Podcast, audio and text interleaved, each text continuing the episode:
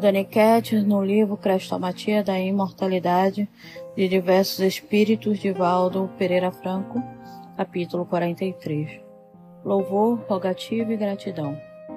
Quando você despertar cada dia, defrontando a mensagem luminosa do sol fecundo e aspirando o ar puro e balsâmico da generosa Mãe Natureza, escutando a voz do vento no arvoredo feliz e produtivo, a misturar-se a sinfonia cânora das avesitas e dos animais, ora em louvor ao Pai Celeste, que lhe propicia mais uma oportunidade de luta na grande estrada da existência terrena.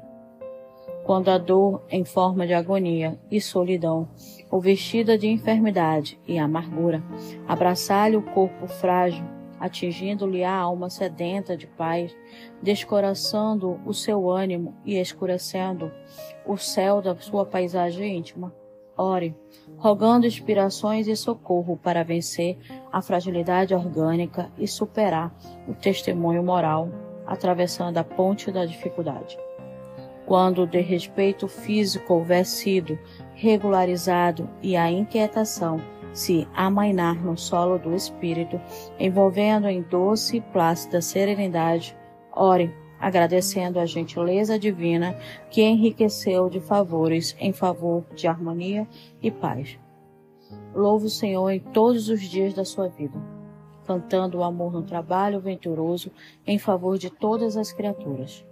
Roga-lhe as fortunas morais da segurança e da fé e os tesouros espirituais da alegria e do trabalho, transformando sua alma em estrela brilhante em noite escura.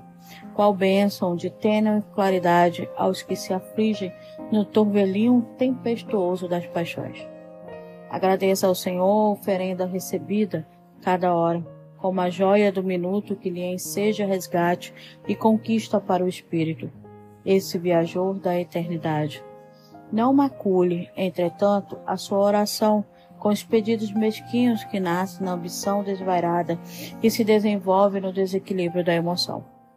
Respeite na oração o anjo do amor, que em nome da criatura busca o Criador, e na inspiração que logo advém descubra a resposta celeste, resultando do carinho de nosso Pai por todos nós.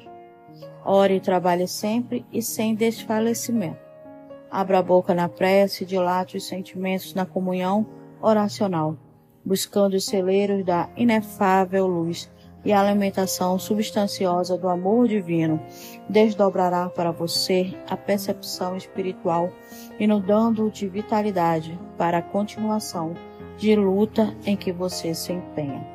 Aura Celeste.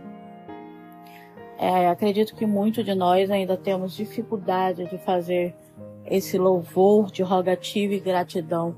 Agradecer pelas nossas próprias dificuldades e também louvar por elas existirem na nossa caminhada, onde possamos ver, né, de forma ampla, o quanto Mestre Jesus é misericordioso com cada um de nós. Mas ainda estamos na nossa própria mesquinhez, no nosso orgulho e não conseguimos ainda combater Precisamos aprender a combater, principalmente o mal que está em nós, a falta de oração, de prece, de louvor, e nos esforçar todo dia para aprender a louvar e agradecer. Então vamos lá, até o próximo capítulo.